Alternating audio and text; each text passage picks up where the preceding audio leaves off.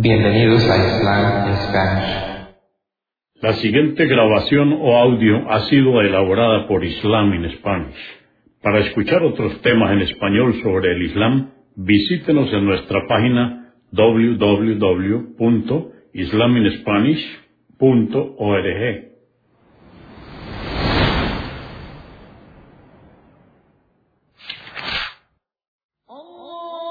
Bismillah ar-Rahman En el nombre de Alá el Clemente, el Misericordioso. Todas las alabanzas pertenecen a Alá, subhanahu wa ta'ala. Lo alabamos, buscamos su ayuda y su perdón y le pedimos su guía. Nos refugiamos en Alá del mal en nuestras almas y de la maldad de nuestros hechos. A quien Alá guíe, nadie podrá desviarlo. Y a quien Alá, subhanahu wa ta'ala, desvíe, nadie podrá guiarlo. Atestiguo que nadie merece ser adorado excepto Alá, quien no tiene asociados, y atestiguo que Muhammad, la paz de Dios con él, es su siervo y mensajero. En nombre de Islam Spanish, hacemos la presentación en este día de uno de los temas importantes en la creencia islámica. Se trata de la explicación de los profetas y sus mensajes. El trabajo de los profetas y sus mensajes es una obra del doctor Omar Sulaiman al-Asquar. La traducción de esta obra se hizo del idioma árabe. La persona que ha hecho la revisión de este trabajo es el licenciado Mohamed Isa García y la traducción fue efectuada por Siram Ali Sánchez. ¿Qué es un profeta? El término profeta eh, en el idioma árabe se escribe nahi o nahi en idioma árabe. Proviene de la palabra noticia o información. En, la, en el capítulo 78 del Corán, versos 1 y 2, nos dice el Altísimo, Alá, ¿sobre qué se preguntan quienes desmienten los signos de Alá unos a otros? Sobre la gran noticia, el mensaje se denomina profeta porque es una persona informada, encargada de transmitir dicha información. Es decir, está informado porque Alá le ha revelado dicha información. En el capítulo 66, verso 3, nos dice el Corán, Esta le preguntó, ¿quién te comunicó esto? Y él respondió, me lo ha revelado el omnisciente. Él está bien informado de cuánto hacen sus siervos. Él es el encargado de informar acerca de Alá, el más clemente y misericordioso, sus órdenes y su revelación. Dice Alá en el capítulo 15, verso 49, anúnciales a mis siervos que soy absolvedor, misericordioso. Subrayamos, anúnciales a mis siervos que soy absolvedor, misericordioso. Y luego nos dice en el mismo Corán, en el capítulo 15, verso 51, relátales sobre los ángeles que se presentaron como hombres eh, huéspedes del profeta Abraham. El término relátales lo subrayamos. Se dice también que el término profeta proviene de la palabra elevación del terreno, por lo que los árabes dan a dicha palabra el significado de una elevación por la cual se orientan. La relación entre el significado idiomático y la expresión árabe es que podemos decir que profeta es aquel que goza de un rango elevado en esta vida y la otra, pues los profetas son los más nobles de la creación y son también un parámetro para orientarse y beneficiarse en esta vida y el más allá. Veamos la definición de mensajero. El envío en árabe se dice al-irsal. En idioma árabe significa orientar algo. Si envías a una persona con un recado, este se llama mensajero. Nos dice el Altísimo refiriéndose al reino de Sama, en el capítulo 27, verso 35 del Corán.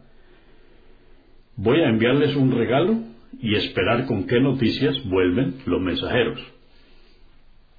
También en el capítulo 23, verso 44, Eh, también se dice mensajero a aquel que sigue y se ocupa del efecto de la información con la cual fue enviado.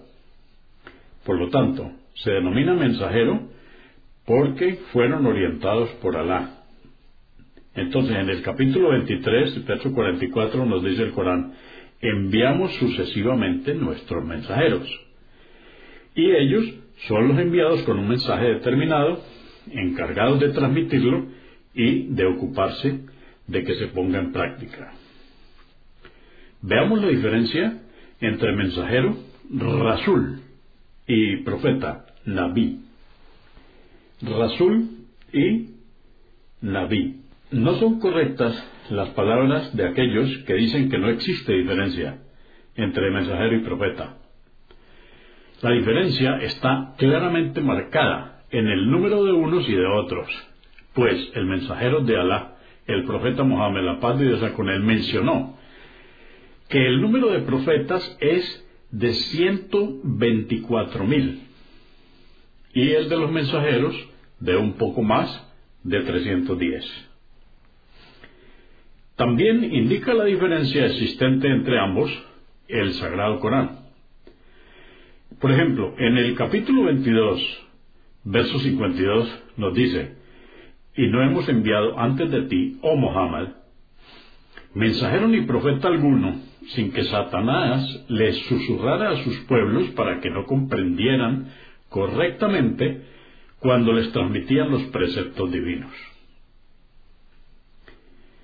También en el Corán, en el capítulo 19, verso 51, vamos a encontrar y narrarles la historia de Moisés mencionada en el libro El Corán, fue un sincero creyente, profeta y mensajero. También que algunos mensajeros hayan sido mencionados como profetas y mensajeros indica que ser mensajero es distinto a ser profeta. Y este es el ejemplo que acabo de explicar, que está en el Corán, en el capítulo 19, verso 51. Se dice que algunos sabios opinan que la tarea del mensajero es más general que la del profeta. Que el mensajero es aquel a quien le es revelada una ley y le es ordenado transmitirla. En cambio, el profeta es quien recibe revelaciones, pero no le es ordenado transmitirlas. Por lo tanto, todo mensajero es también profeta, pero no todo profeta es mensajero. Y esto consideramos que está lejos de la realidad. Primero, que Alá Subhanahu wa ta'ala, el más clemente y misericordioso, nos dice en el Corán textualmente que envió a los profetas y al igual que envió a los mensajeros. Y nos dice, por ejemplo, en el capítulo 22, verso 52, y no enviamos antes de que ti ningún mensajero ni profeta. Si lo que marca la diferencia entre ambos es la transmisión de lo revelado, la palabra enviamos, entre comillas, implica que un profeta también debe transmitir el mensaje. Segundo, dejar de lado la transmisión significaría ocultar la revelación de Alá, enaltecido sea. Tercero, dijo el mensajero de Alá, me fueron mostrar las distintas comunidades y vi a un profeta que le seguía una sola persona, otro profeta al que lo seguía uno o dos hombres. Esto indica que los profetas tenían la misión de transmitir el mensaje y que los pueblos varían en aceptarlo o no. Entonces, la definición preferible es la siguiente. El mensajero es aquel a quien se le revela una ley nueva y el profeta es enviado para corroborar la legislación que le precede. El pueblo de Israel era liderado por los profetas Toda vez que fallecía un profeta, le llegaba otro, como lo menciona el Hadís. Y todos los profetas del pueblo de Israel fueron enviados con la ley de, Moisés, la Torá, y les era ordenado que transmitieran la revelación de Alá a su pueblo. En el capítulo 2 del Corán, verso 246, dice, ¿acaso no reparas en la nobleza de los hijos de Israel después de Moisés? Le dijeron a su profeta, desígnanos un rey para que junto a él combatamos por la causa de Alá. Dijo, ¿prometéis que si se os prescribe el combate no huiréis? Esto está en el capítulo 2, verso 246. Entonces, el profeta, como se evidencia en este versículo, a él le eran revelados asuntos que era un deber para su pueblo ponerlos en práctica. Y esto no sucedería si no fuese obligatorio para ellos transmitir la revelación. Así era la situación de David, Salomón, Zacarías y Juan. Todos ellos eran profetas que se ocupaban del plano político del pueblo de Israel, de gobernar, juzgar y transmitirles la verdad, y Alá es quien más sabe. La fe en los profetas y en los mensajeros pertenece a los principios fundamentales de la creencia islámica. Así como nosotros dijimos que la creencia en Alá, el primer pilar del Islam, luego nosotros vimos la creencia en los ángeles, y ahora la creencia en los profetas y en los mensajeros se constituye el tercer pilar de la fe islámica, la creencia islámica. La fe en los mensajeros es una de las bases de la creencia. Dice el Altísimo en el capítulo 3, verso 84, Di, creemos en Alá y en lo que se nos ha revelado, en lo que fue revelado a Abraham, Ismael, Isaac, Jacob y a las doce tribus, lo que Moisés, Jesús y los profetas han recibido de su Señor. No hacemos distinción entre ninguno de ellos y nos sometemos a Él. En el capítulo 4, verso 136, nos dice, quien no crea en los mensajeros se habrá desviado y se contará entre los perdedores. El Corán nos dice, quien no crea en Alá, en sus ángeles, en sus libros, en sus mensajeros y en el día del juicio, se habrá desviado profundamente. Veamos la relación entre la fe en Alá y la fe en los profetas y los mensajes. Aquellos que suponen que creen en Alá, pero no creen en los mensajeros ni en los libros revelados, no enaltecen a Alá como merece en el capítulo 6, verso 91 del Corán dice, los judíos no valoraron ni enaltecieron a Alá como se merece y dijeron, Alá no ha revelado nada a ningún hombre.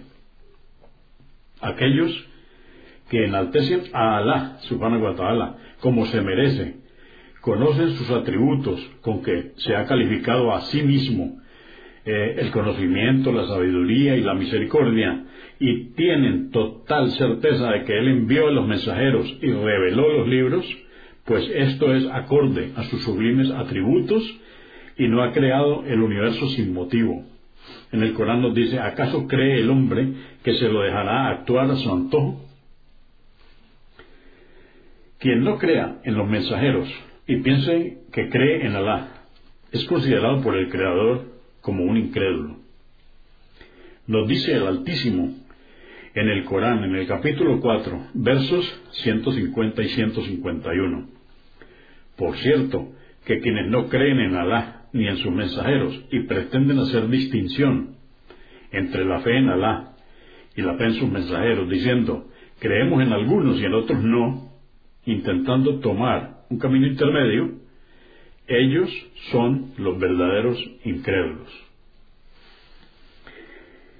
Este versículo expresa textualmente la incredulidad de quien diga creer en Alá y no crea en los mensajeros de Alá. Ellos pretenden hacer una distinción entre la fe en Alá y la fe en sus mensajeros, como lo dice el capítulo 4, eh, verso 150. Nos dijo Al-Qurtubi, que ahora esté complacido con él respecto a este versículo, expresa Alá, glorificado sea, que hacer distingos entre la fe en Él y en sus mensajeros es una forma de incredulidad y se lo considera incrédulo porque Alá ordenó a los hombres que lo adoraran según las leyes que fueron transmitidas por la boca de todos los mensajeros. Y si no creen en los mensajeros y rechazan sus leyes, quedan imposibilitados de poner en práctica la adoración que les fuera ordenado observar. y es como si no creyeran en el mismo Creador. Glorificado sea. Y negar al Creador es incredulidad, pues deja de lado la obediencia y la adoración. Igualmente sucede cuando se hace distingos en la fe en Alá y en sus mensajeros. Veamos ahora sobre si son numerosos o no los profetas y los mensajeros. Por la sabiduría de Alá, enaltecido sea, envió a cada una de las naciones que precedieron a esta nación un amonestador. Pero no envió un mensajero para toda la humanidad, salvo al profeta Mohammed, la paz de Dios sea con él. Entonces, el profeta Mohammed es el único que fue enviado para toda la humanidad. También por su justicia infinita es que no castigará a nadie de su creación sin antes haber establecido pruebas evidentes. En el Corán, en el capítulo 17, verso 15, Alá nos dice, no hemos castigado a ningún pueblo sin antes haberles enviado un mensajero. En el capítulo 35, verso 24, nos dice, por consiguiente ha habido numerosos profetas y mensajeros en la historia de la humanidad. Así nos dice el Altísimo, y no hubo ninguna nación a la que no se le haya enviado un amonestador. El mensajero de Alá, el profeta Mohammed, la paz de Dios con él, nos informó acerca del número de profetas y mensajeros. Narró Abu Dar, que Alá esté complacido con él, haber dicho, oh mensajero de Alá, ¿cuántos son los mensajeros? Me respondió, un poco más de 320. Son muy numerosos. Y en la narración de Abi Umamá dijo Abu Dar, que Alá esté complacido con ellos. Dije, oh mensajero de Alá, ¿cuál es el número de profetas? Y respondió, 124 mil. Y los mensajeros de ellos fueron un poco más de 320. Fueron muy numerosos. Esto está registrado en Ahmad en su libro Musnad. También podemos decir que hubo profetas y mensajeros de los cuales Alá no nos ha informado. O sea que resta un número importante, muy importante, de profetas y mensajeros que desconocemos.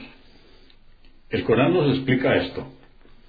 Por ejemplo, en el capítulo 4, verso 164, nos dice el Corán, enviamos a mensajeros que ya te hemos mencionado anteriormente y a otros que no te hemos mencionado. Y dice también el Corán en el capítulo 40, verso 78, por cierto, que enviamos otros mensajeros antes de ti. De algunos de ellos te hemos relatado su historia y de otros no sobre quienes Alá, subhanahu wa nos ha informado sus nombres en su libro y nos ha informado acerca de ellos el mensajero, el profeta Mohammed, la paz de Dios con él, no se deben desmentir. Y debemos creer que Alá ha enviado mensajeros y profetas que nosotros desconocemos. Veamos ahora los profetas y los mensajeros que han sido mencionados en el libro sagrado, el Corán. Alá, el más clemente y misericordioso, menciona en su libro, el Corán, 25 profetas y mensajeros, y hace referencia en distintos versículos a Adán, Hud, Salih, Shuaid, Ismael, Idris, Dulkif y Muhammad. Paz Dios con ellos. Dice el Altísimo, por cierto que Alá eligió a Adán, capítulo 3, verso 33, y dice, y al pueblo llamado Ad le enviamos a su hermano Hud como profeta, capítulo 11, verso 50, y también, y al pueblo llamado Samud le enviamos a su hermano Salih como profeta, esto capítulo 11, verso 61. Y al pueblo llamado Madián le enviamos a su hermano Jetro como profeta. Esto está en el capítulo 11, verso 84. Por cierto que Ismael, Enoch y Dulkifl, todos ellos eran pacientes. Capítulo 21, verso 85. Y finalmente en el capítulo 48, verso 29 nos dice, Mohammed es el mensajero de Alá. En la sura Los ganados, en el capítulo 3, versos 83 al 86, son mencionados 18 de ellos en una sola oportunidad. O sea que en este capítulo 3 de la sura Los ganados se mencionan 18 de ellos. Nos dice así el Corán, y esta es nuestra prueba. Se la proporcionamos a Abraham para que argumente contra su pueblo. Así elevamos la condición de quien queremos. Ciertamente tu Señor es sabio, omnisciente, y le agraciamos con Isaac y Jacob, a quienes guiamos. A Noé le guiamos antes que él, y de sus descendientes guiamos a David, Salomón, Job, José, Moisés y a Aarón. Y así es como recompensamos a los benefactores. Y a Zacarías, Juan, Jesús y Elías. Todos ellos se contaron entre los justos. Y a Ismael, Eliseo, Jonás y Lot. A todos ellos les distinguimos entre los hombres. De manera que en esta sura 18 de ellos han sido mencionados. Esto es el capítulo 3, versos 83 al 86. De todos ellos, cuatro son árabes. Cuatro son árabes. De entre los 25 que mencionamos en el hadiz de Abu Dar, que menciona los profetas y mensajeros. Me he permitido para esta narración describir a ustedes en nombre de Alá, que esta descripción eh, sea comprensible, una especie de árbol genealógico de los profetas y también de los mensajeros. Ojalá ustedes, en la medida que yo voy explicando, pudieran hacer una gráfica. Y yo les voy diciendo si a derecha o a izquierda y los nombres que se derivan unos de otros para que acordemos este siguiente orden como un árbol genealógico de los profetas. Voy a permitirme entonces decirles que si ustedes en un papel pudieran escribir en la parte de arriba el nombre de Adán, debajo de Adán, Enoch, debajo de Enoch, Noé. De Noé, y en línea recta pueden poner el nombre de Cam, a la izquierda, Jafet, y a la derecha, Sem. O sea, que de Noé descendieron Sem, Can y Jafet. Por el lado de Sem y hacia abajo encontramos Azar con Z, Salih, termina en H, y Hud. Debajo de Azar con Z ponemos Haram, H-A-R-A-N y hacia la izquierda Abraham, el profeta Abraham. Debajo de Aram solamente está Lot, pero debajo de Abraham encontramos Ismael, Isaac y Madaín. Debajo de Madaín está Shuaib, pero debajo de Isaac vamos a encontrar por el lado derecho a Esaú, Job y Ezequiel. Y por el lado izquierdo, Jacob. Vamos a recordar que de Jacob, de Jacob descienden las doce tribus de Israel. De Jacob se van a derivar eh, hacia su derecha Judá y Levi, por la izquierda Benjamín y José. De las doce tribus de Israel, José es el único que está mencionado en el Corán. Entonces repito, de Jacob se derivan por la derecha Judá, Levi, por la izquierda Benjamín y José.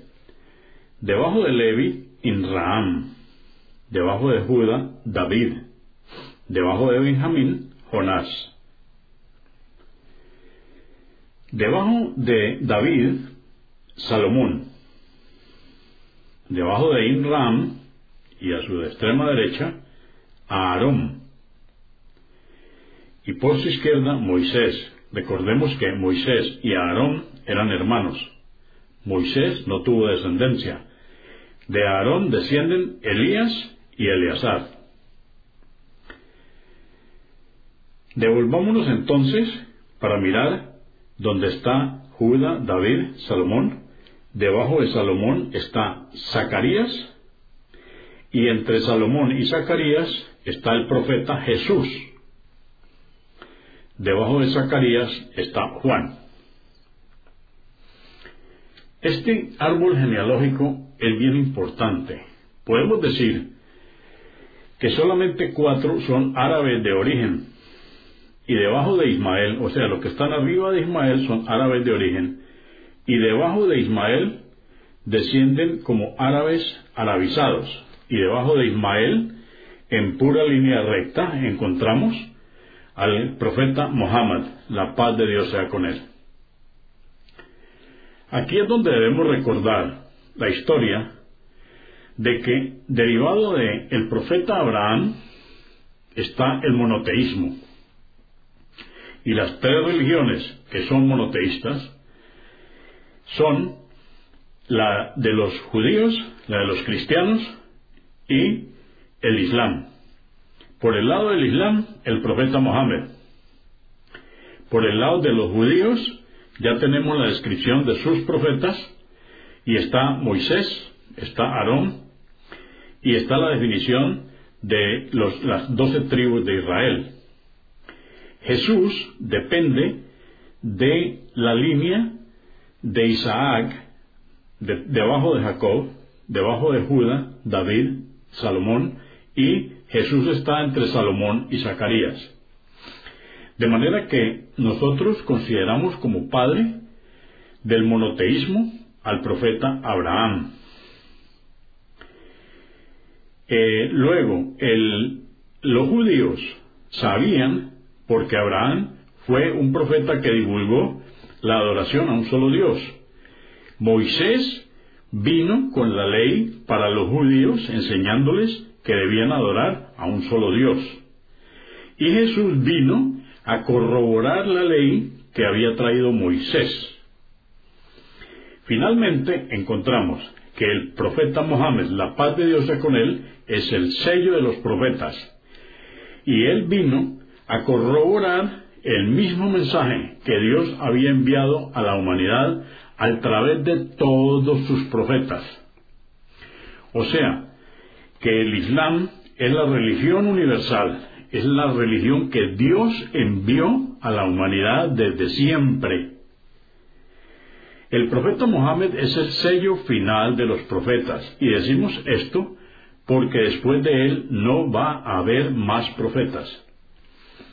Y el libro sagrado, el Corán, es el último libro sagrado.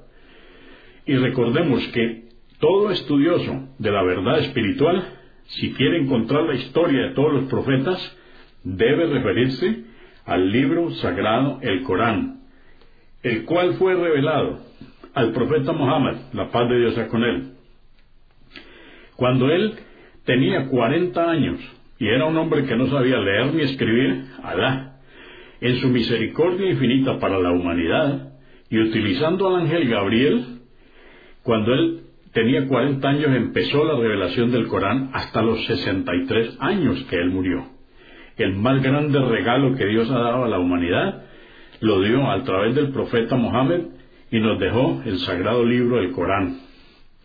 Y nosotros también tenemos la vida del profeta Mohammed de sus 23 años de, desde siempre, pero especialmente estos 23 años con todos sus ejemplos constituyen la sunna. Entonces el Islam es la suma de todos los profetas, sus mensajes, lo mismo los mensajeros de Dios, están contenidos en el libro sagrado del Corán. Y el profeta Mohammed es el último de sus mensajeros. Esto es lo que he podido extractar y ampliar ante ustedes en esta grabación, buscando hacer comprender el árbol genealógico de los mensajeros de Alá. Nosotros tenemos también un cuadro que explica eh, sobre las tribus, sobre las tribus. Entonces vamos a decir que los profetas son aquellos que están mencionados en el Corán por sus nombres como tales, pero que hay algunos profetas que indica el Corán que existieron, pero que no sabemos sus nombres. Ellos son los pertenecientes a las tribus del pueblo de Israel. Ellos son los hijos del profeta Jacob, que eran doce varones, y en el Corán se menciona el nombre de uno solo, que es José.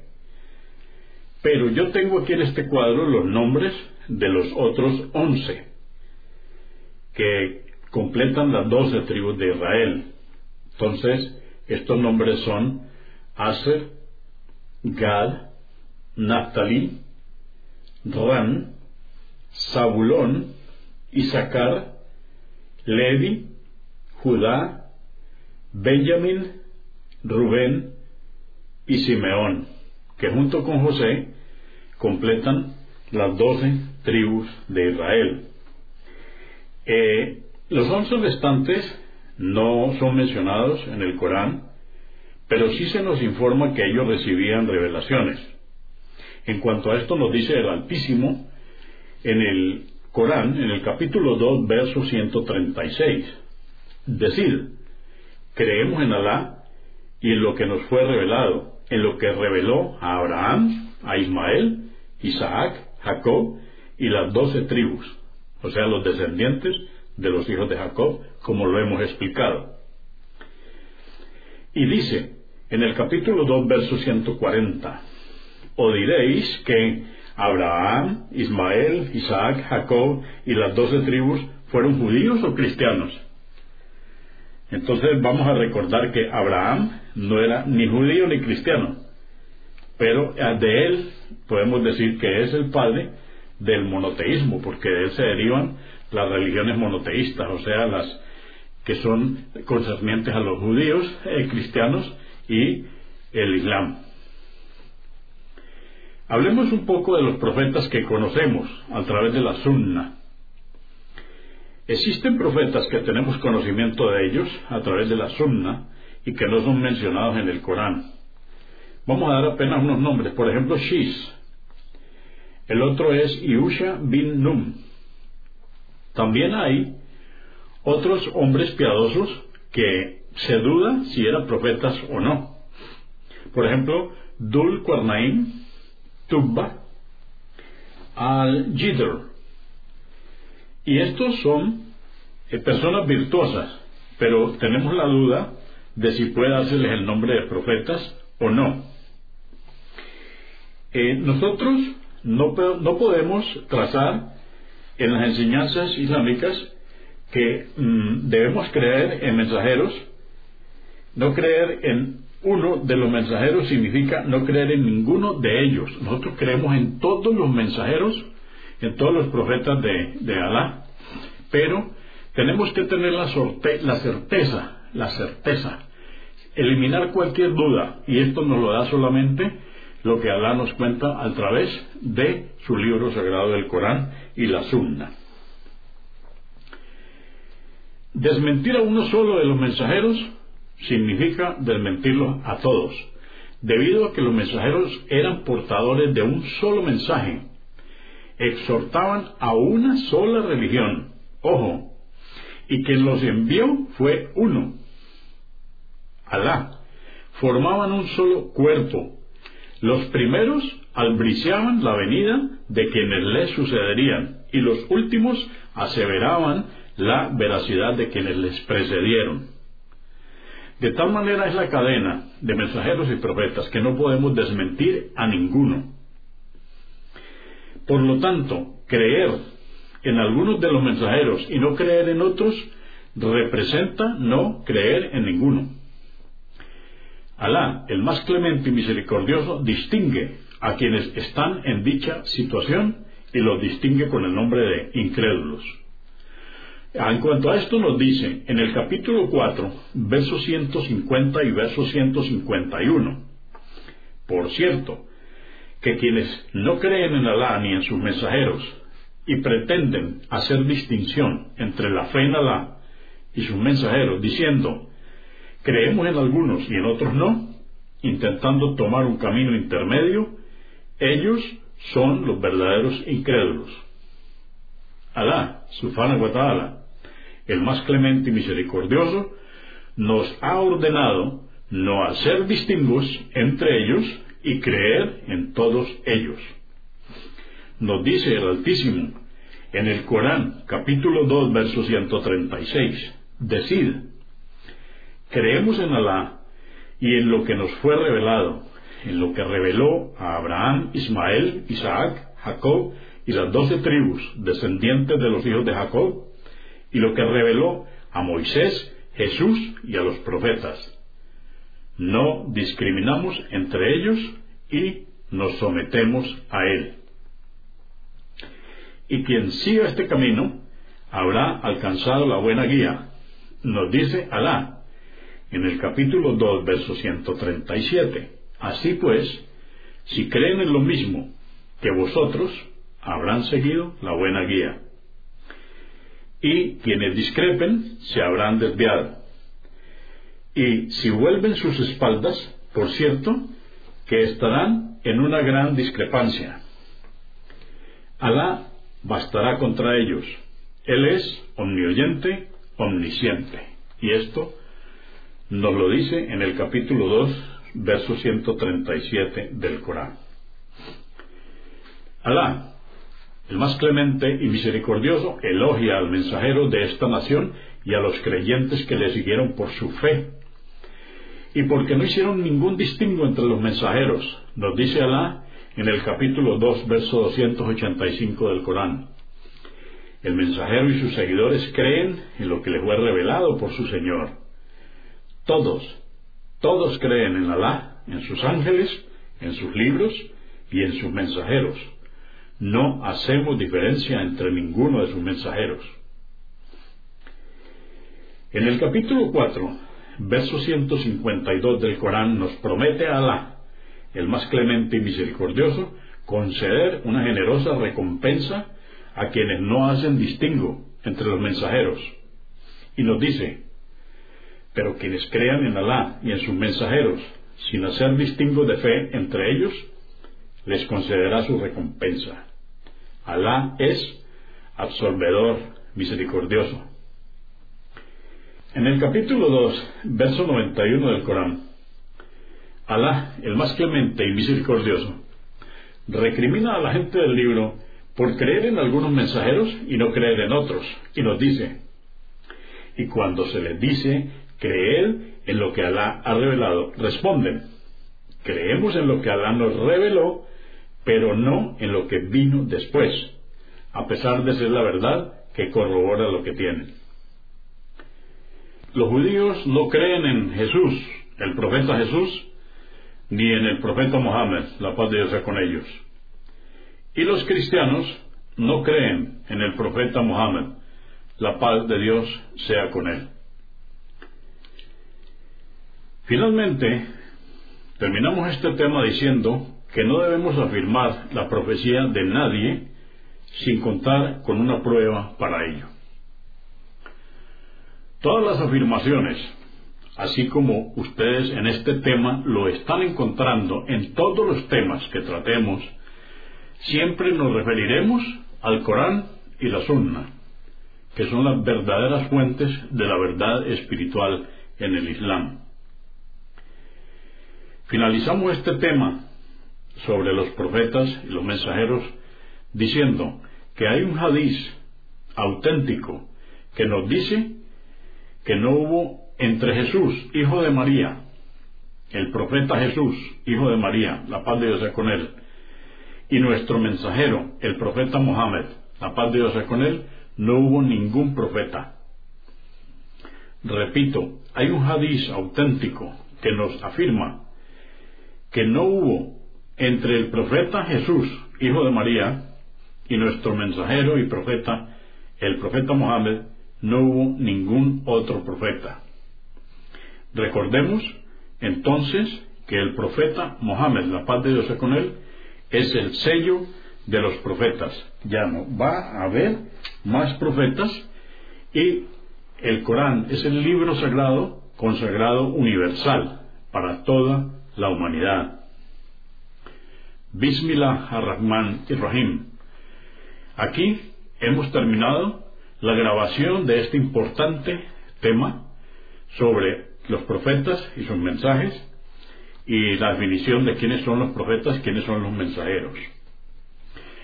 Vamos a hacer ahora una mención sobre la labor de los profetas y su importancia. Porque cuando el ser humano abandona la guía de los profetas, su corazón pierde espiritualidad y destruye el mundo en que lo habita. La labor de los profetas. El Sagrado Corán y la Sunna nos explican acerca de la importancia de los profetas y sus labores. En primer lugar, transmitir claramente el mensaje. Los profetas, la paz de Dios sea con todos ellos, son los embajadores de Alá, el más clemente, el más misericordioso, ante los seres humanos, quienes portan el mensaje, y su principal responsabilidad es transmitir el mensaje que les ha sido confiado. En el capítulo 5, verso 67 del Corán dice, Oh mensajero, transmite lo que te ha sido revelado por tu Señor. Si no lo haces, omitiendo algo, no habrás comunicado su mensaje. Para transmitir el mensaje se necesita valor y no temer a nadie, a la gente, puesto que lo que difunden contraría a veces las supersticiones y falsas creencias. Ordenaban cosas que rechazaban y les prohíben aquellos que aman realizar. En el Corán, en cuanto a esto, nos dice el capítulo 33, verso 39, quienes transmiten los mensajes de Alá y le temen, sin temer a nadie salvo a Él. La transmisión se efectúa por medio de la recitación de los textos que Alá, subhanahu wa ta'ala, le revelaba sin omisión ni agregados personales. En el Corán, en el capítulo 18, verso 27, nos dice, recita lo que se te ha revelado del libro de tu Señor. En el capítulo 2, verso 51 nos dice, así como os enviamos un mensajero de entre vosotros para que os transmitiera nuestros preceptos. Pero parte de la revelación se remite a la explicación de preceptos, órdenes o prohibiciones significados y conocimientos que Alá revela y deben comunicar a sus pueblos. En el capítulo 16, verso 44, nos dice que la transmisión significa que el mensajero debía explicar la revelación de Alá, puesto que ellos eran quienes más sabían sobre sus significados y el porqué de las revelaciones. Al respecto, Alá le dice a su mensajero, la paz de Dios con él. En el capítulo 16, versos 44. Y a ti te revelamos el Corán para que expliques a los hombres sus preceptos y así reflexionen. La explicación que realizaba el mensajero de la revelación divina podía ser a través de palabras. Así lo hizo el mensajero de Alá, la paz de Dios con él, en muchos casos que sus compañeros tenían dudas como explicó el significado de la injusticia, cuando dice el Altísimo en el capítulo 3, verso 82, quienes no desacrediten su fe con ninguna injusticia, serán quienes estarán a salvo y son ellos los encaminados. Entonces el mensajero de Alá, la paz de Dios con él, explicó que la injusticia en, esta, en este verso alude a la incredulidad y la idolatría, y no a cualquier pecado. En ocasiones la explicación era realizada por medio de hechos, como las acciones del mensajero, el profeta Mohammed, la paz de Dios con él, en las oraciones, las caridades, la peregrinación y otros asuntos. Eran una explicación de muchos pasajes del Corán. Pero cuando los hombres se negaban y rechazaban la exhortación de los mensajeros, pues ellos solo tenían la responsabilidad de transmitir correctamente el mensaje. En cuanto a esto, en el capítulo 3, verso 20, Allah nos dice en el Corán, pero si vuelves la espalda, tú solo tienes la obligación de transmitir el mensaje. Segundo, la exhortación a creer en Alá, el más clemente, el más misericordioso. No se remitía la labor de los mensajeros a explicar la verdad y transmitirla, sino que debían exhortar a los hombres a seguir su difusión y creer en ella, y que la misma se corroborase a través de palabras y de hechos. En este aspecto todos tenían una misma función y explicaban a los hombres que eran siervos de Alá, y Él, su divinidad y Señor, y que Alá los había enviado para que supieran cómo adorarlo. En el capítulo 16, verso 36, nos dice, por cierto, que enviamos a cada nación un mensajero para que les exhortase a adorar a Alá y a evitar al seductor, Chaitán. Y en el capítulo 21, verso 25, nos dice el Corán, y por cierto, que a todos los mensajeros que envié antes de ti, oh Muhammad, les revelé que no existe más divinidad que yo, y les ordené, adoradme solo a mí. En el capítulo 26, verso 108, nos dice que todo mensajero decía a su pueblo, temed a Alá y obedecedme. Los mensajeros se esforzaron enormemente por difundir el mensaje. Es suficiente, por ejemplo, con leer la Sura Noé para comprender el gran sacrificio que afrontó durante 950 años, exhortándolos día y noche, en público y en privado, estimulándoles en la fe y atemorizándolos con el castigo si no creían, intentando hacerles reflexionar y orientándolos a observar los signos que existen en el universo, pero sin embargo los rechazaron. En el capítulo 71, verso 21, nos dice el Corán, Noé dijo, Oh Señor mío, ciertamente ellos me han desobedecido y han seguido a aquellos cuyos bienes e hijos no hicieron sino desviarles aún más. Veamos ahora un ejemplo que aclara la función de los mensajeros. Los ángeles dieron un ejemplo acerca del mensajero de Alá, el profeta Mohammed, la paz de Dios con él. Un ejemplo que nos aclara y explica su función. En el hadith dice, observé en sueños a Gabriel a la altura de mi cabeza y a Micael a la altura de mis pies. Está mencionando dos ángeles. Y uno le decía al otro, dale un ejemplo de sí mismo. Entonces el otro dijo, pon atención y reflexiona. El ejemplo de ti y de tu nación es como un rey que toma un territorio para sí. Luego construye allí una morada, luego sirve una mesa y envía a un emisario que convoca a los hombres a comer. Algunos aceptan la invitación y otros no. El rey es Alá. El territorio, el Islam. La morada es el paraíso. Y tú, oh Muhammad, el emisario. Quien acepte tu invitación ingresará al Islam. Quien ingrese al Islam entrará al paraíso. Y quien ingrese al paraíso comerá de lo que hay en él.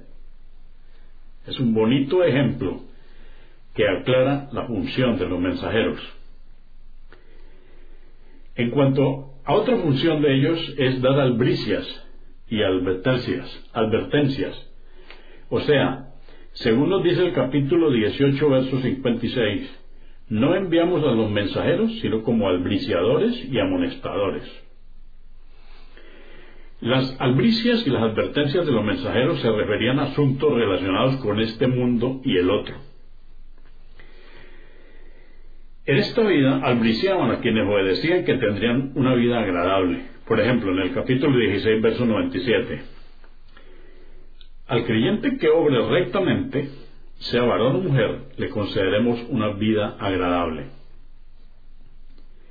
En el capítulo 20, verso 123, nos dice, quienes sigan mi guía no se extraviarán ni serán desdichados. Se les promete dignidad, consolidación y seguridad. Alá prometió hacer prevalecer en la tierra a quienes crean de vosotros y obren correctamente, como lo hizo con quienes os precedieron. También les concederá el poder necesario para que puedan practicar la religión que Alá ha dispuesto para ellos, el Islam, y tornará su temor en seguridad. Adoradme, pues, y no me atribuyáis copartícipe alguno. Esto nos lo dice el Corán en el verso 24, mejor, en el capítulo 24, verso 55. Quien observe la forma de difusión que empleaban los mensajeros encontrará que contenía albricias y advertencias, lo que muestra que estas dos connotaciones, junto a la metodología empleada por los mensajeros, eran una llave hacia el alma humana, pues el alma por naturaleza se inclina hacia el bien y repele el mal.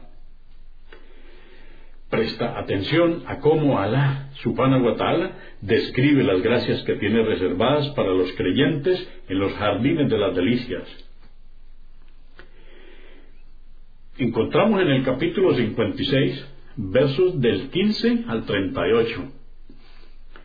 Tendrán lechos entretejidos con oro y piedras preciosas, y se recostarán en ellos unos enfrente de otros circularán entre ellos sirvientes eternamente jóvenes, con vasos, jarros y una copa de vino extraída de un manantial que fluirá permanentemente, que no provocará dolor de cabeza ni embriaguez.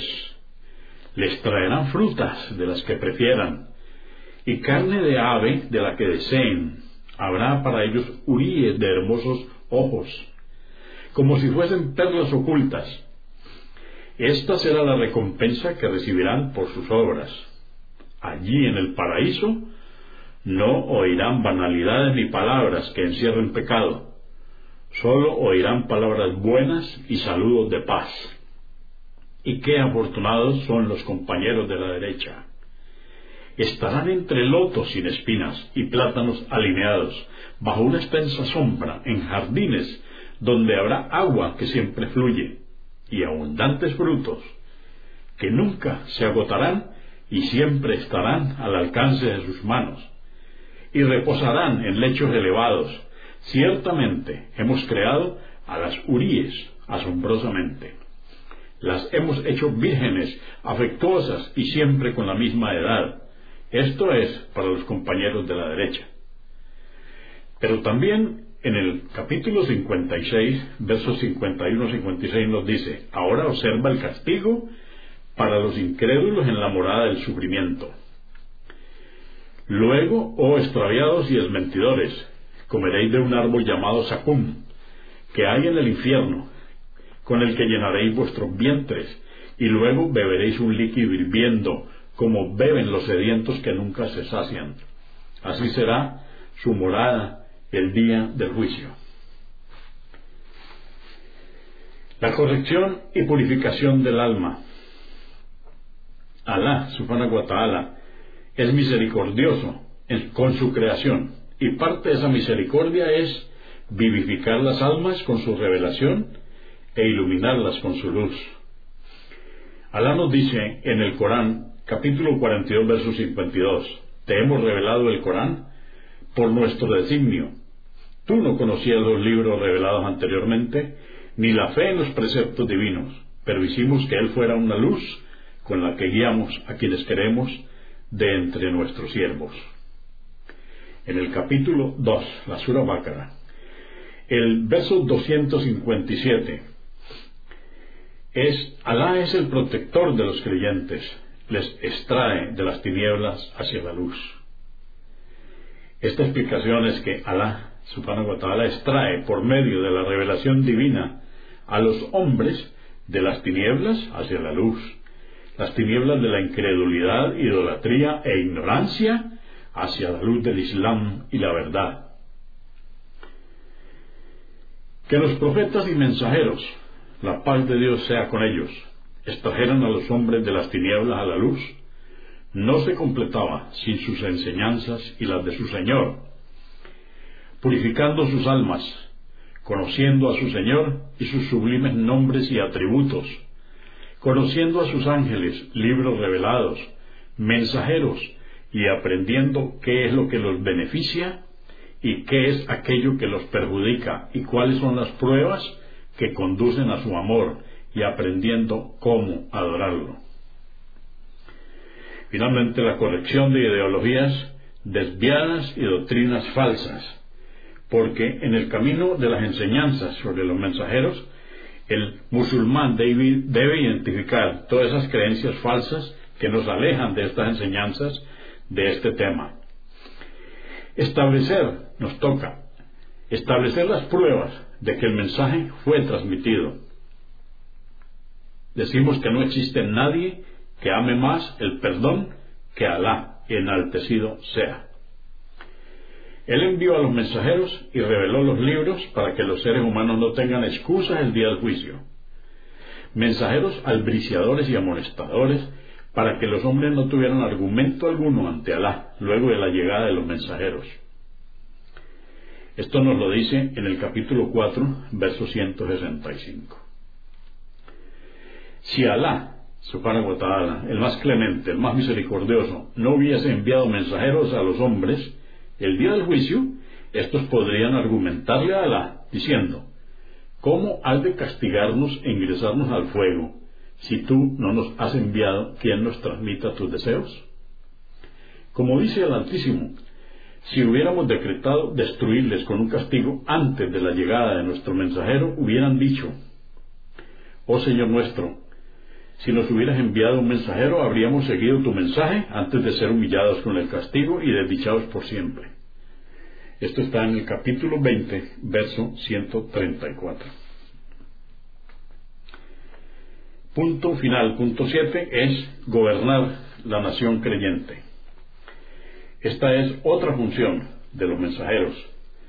Aquellos que aceptan a los mensajeros forman una comunidad y una nación y necesitan quien los gobierne, quien los dirija y quien se ocupe de sus asuntos.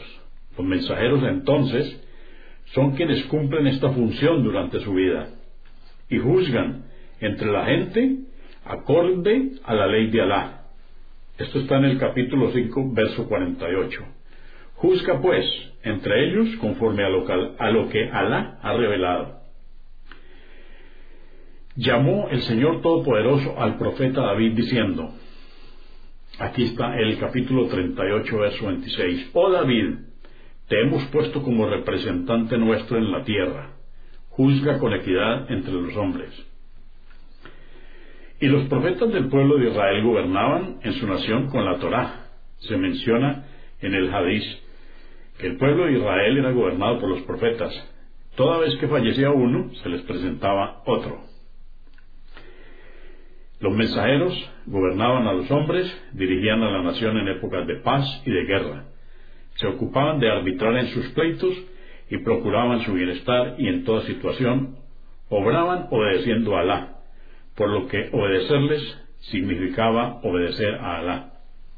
En el capítulo 4, verso 80 nos dice, quien obedece al mensajero, obedece a Alá. En el capítulo 3, verso 31, dice, di, si verdaderamente amáis a Alá, seguidme, y Alá os amará. Por todo esto, siempre, el símbolo del Islam es escuchar las palabras de Alá, subhanahu wa ta'ala, el más clemente, el más misericordioso, y obedecer. En el capítulo 24, verso 51, nos dice Alá en el Corán, en cambio, los creyentes cuando se les exhorta a respetar en sus juicios las leyes que Alá ha revelado a su mensajero, dicen, escuchamos y obedecemos. Consúltenos en la página www.islaminspanish.org. Comprendemos la bondad de poseer el idioma español y poder usarlo para explicar con claridad la verdad del Islam a la población hispana por medios audiovisuales. Assalamu alaikum. Que la paz de Dios sea con ustedes.